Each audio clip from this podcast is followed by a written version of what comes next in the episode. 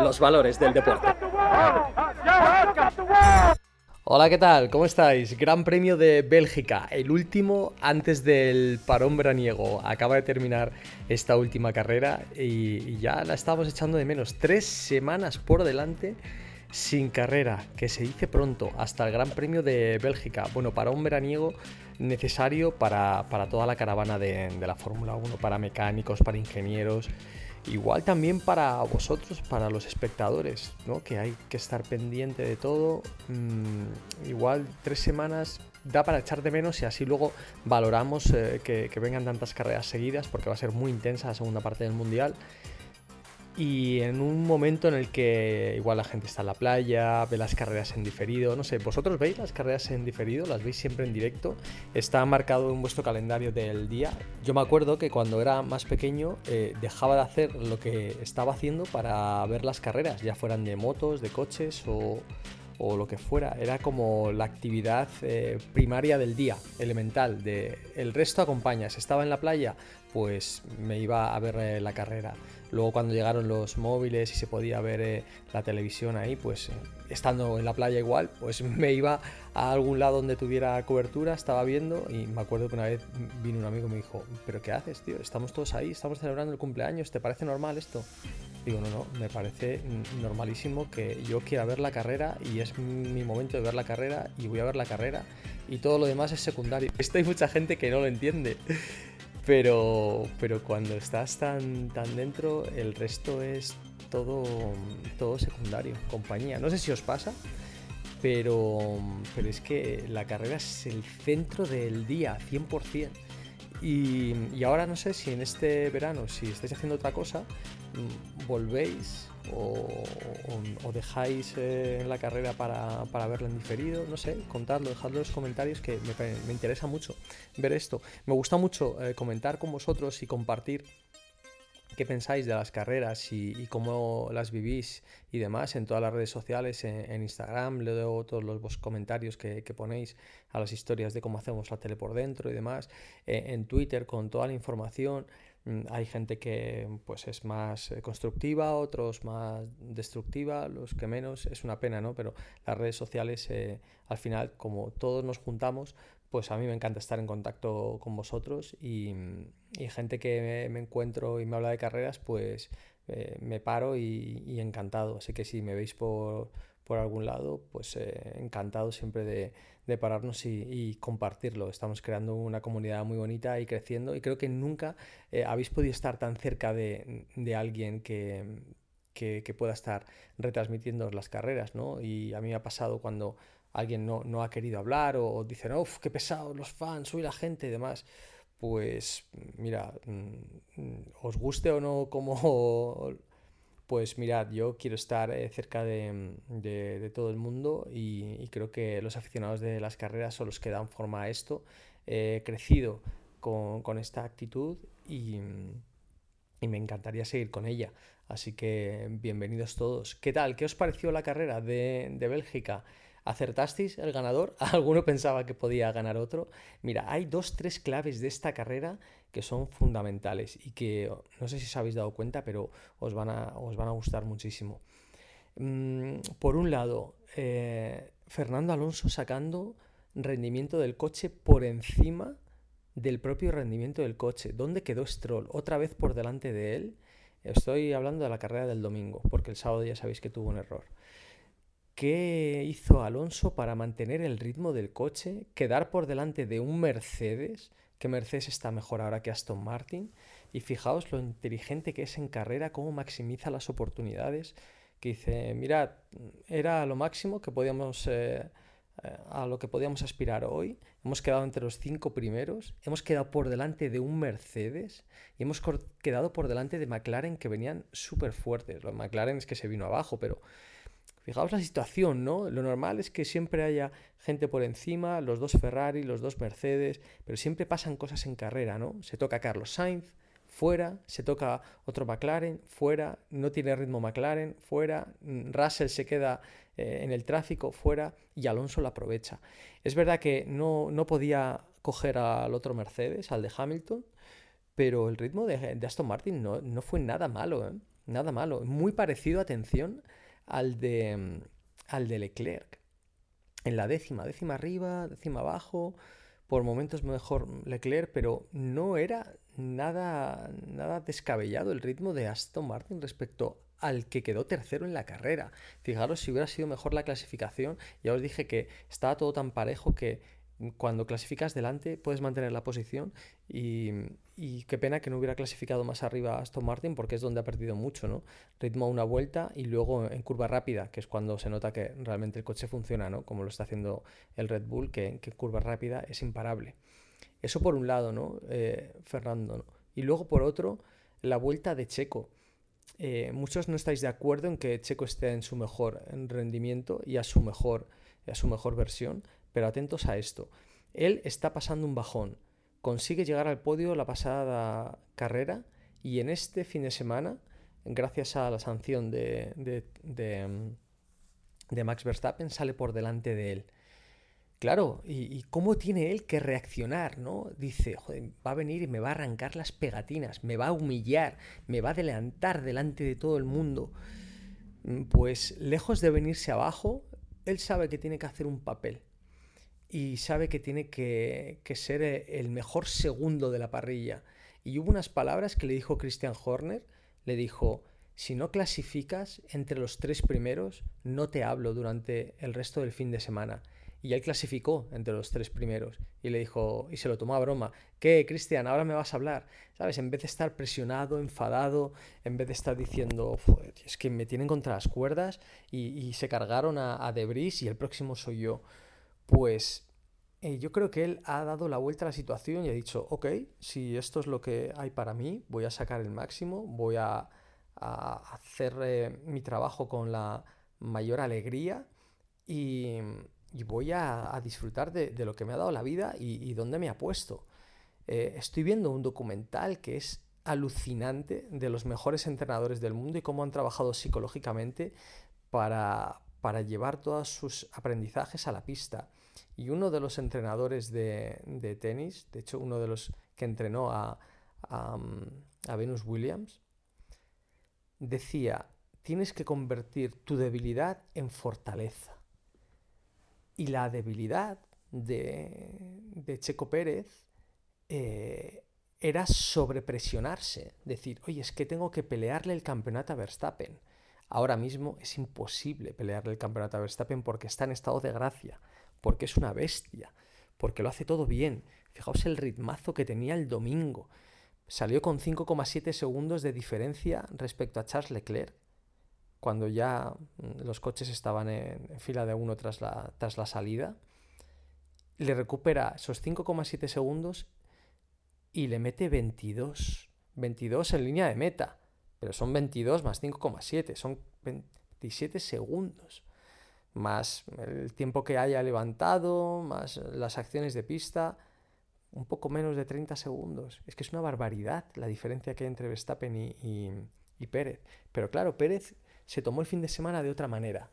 Dijo, ok, mm, me olvido de la presión, me olvido de ganar a Max, me olvido de todo y lo que toca hacer es ser el mejor segundo. Claro, fluye, se relaja y la debilidad de, sobrepresionarse la convierte en fortaleza y en decir, se acabó la presión. Eh, mi presión es ser el mejor del resto y tengo coche para hacerlo. Se acabó la presión. Es todo cuestión de perspectiva. Y es una bestialidad porque, porque Checo hizo un buen fin de semana. Lo hizo en la clasificación, estando lejos de, de los Ferrari y cumpliendo su papel.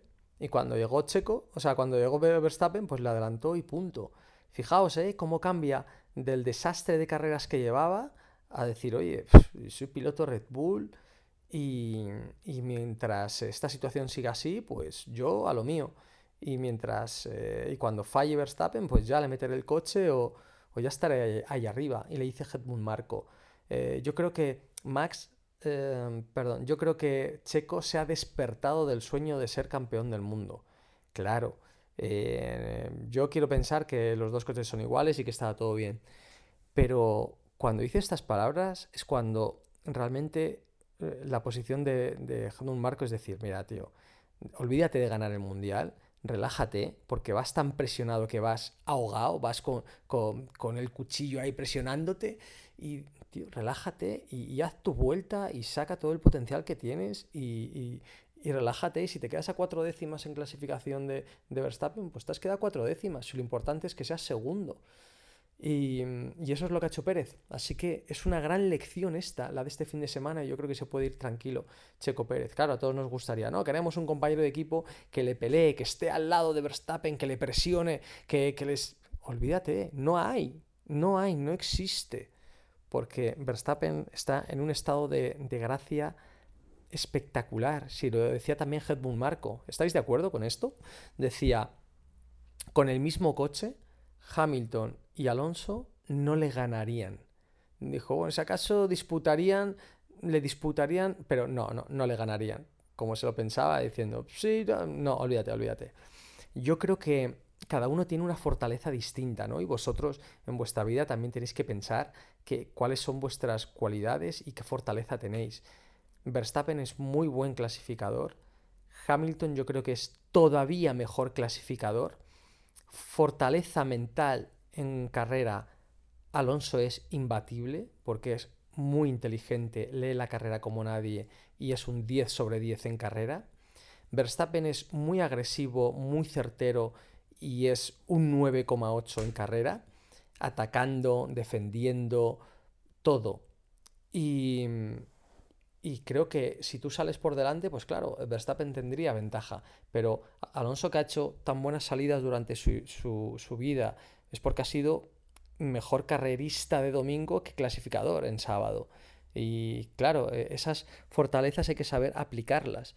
Así que habría que ver quién ganaba quién, dependiendo de cómo fuera el fin de semana, cómo habría que gestionarlo, estrategia. Sería muy interesante. Pero es tan bonito esto, ¿no? Que son tres pilotos totalmente distintos y han coincidido en el tiempo y también con coches que no son iguales. Ojalá estuvieran con coches muy parecidos, ¿no? Nunca hay coche igual en Fórmula 1. Pero es muy interesante esto, ¿no? Y, nos da eh, pues un gran aprendizaje de que cada uno tiene sus opciones y sus cualidades y hay que aprovecharlas y, tanto en la vida como, como, en la carrera. Y luego el tercer gran aprendizaje de, esta carrera es el, incidente eh, fuerte entre Carlos y, y Piastri. Claro, Carlos, el fin de semana de Carlos ha sido muy bueno, el ritmo de Carlos en carrera es muy bueno, el sábado estuvo por delante de Charles Leclerc, clasificó por delante de Charles Leclerc y el ritmo de carrera fue muy bueno. Charles no se acercaba, le tenía a dos segundos y no le recortaba. Esto es digno de mención porque, claro, todo el mundo está diciendo que, que si Leclerc es el predestinato, en Italia están 100% con él, y que es el elegido por Ferrari, que es el número uno, pues ¿dónde está eso? en una carrera de sábado al sprint que no se ve ese rendimiento de, Charles Leclerc. Pues claro, eh, aquí eh, todo el mundo tiene que analizar mucho porque eh, Carlos rindió muy bien el sábado, el domingo tuvo ese problema y la fortaleza de Carlos también está en la carrera. Si en, Ferrari hay norma de que no puedes pasar cuando clasificas por delante, pues Carlos lo tiene complicado, hay que ganar en carrera. Pero yo creo que hay que dejar ver cuál es la fortaleza de cada uno, porque el ritmo de carrera de Carlos es muy bueno. Y luego el domingo, pues no pudo hacer más porque se tocó en la salida. Cierra mucho el vértice, Carlos, pero él está por el interior. ¿Por qué creo que cierra tanto el vértice el interior, Carlos? Porque no quiere que se repita más eh, lo que ocurrió en Australia cuando en la salida con el neumático eh, frío, como todos, y el freno frío, como todos, pues él apuró, frenó, se pasó un poco y, tocó a, Fernando Alonso. Pues no quiere que le vuelva a pasar eso, ¿no? Hay distancia entre él y, Hamilton en la parte izquierda, pero es que él está por el interior, donde va Piastri. Es que es imposible. Y lo dijo Carlos, ¿no? Con mucha madurez. Em, dice, llevo aquí corriendo como 7, 8 años y todo el mundo que ha hecho un interior tan bestia mm, no ha salido bien parado. O ha tenido un toque o ha provocado un accidente. O sea que es una precipitación, eh, exceso de optimismo de, de Piastri. Y así fue. Y Piastri, pues bueno, dijo, es que ya tenía el morro ahí y no había marcha atrás. Eh, llegó como lo lamentaba, sabía que tenía gran parte de culpa, así que poco pudo hacer. Una lástima, ¿no? Porque Piastri también demostró un buen fin de semana, sobre todo el sábado, y, luego ya se vino abajo el, domingo. Bueno, em, creo que dependiendo de, cada carrera, de cada, de cada circuito, va a haber equipos que estén arriba, estén abajo.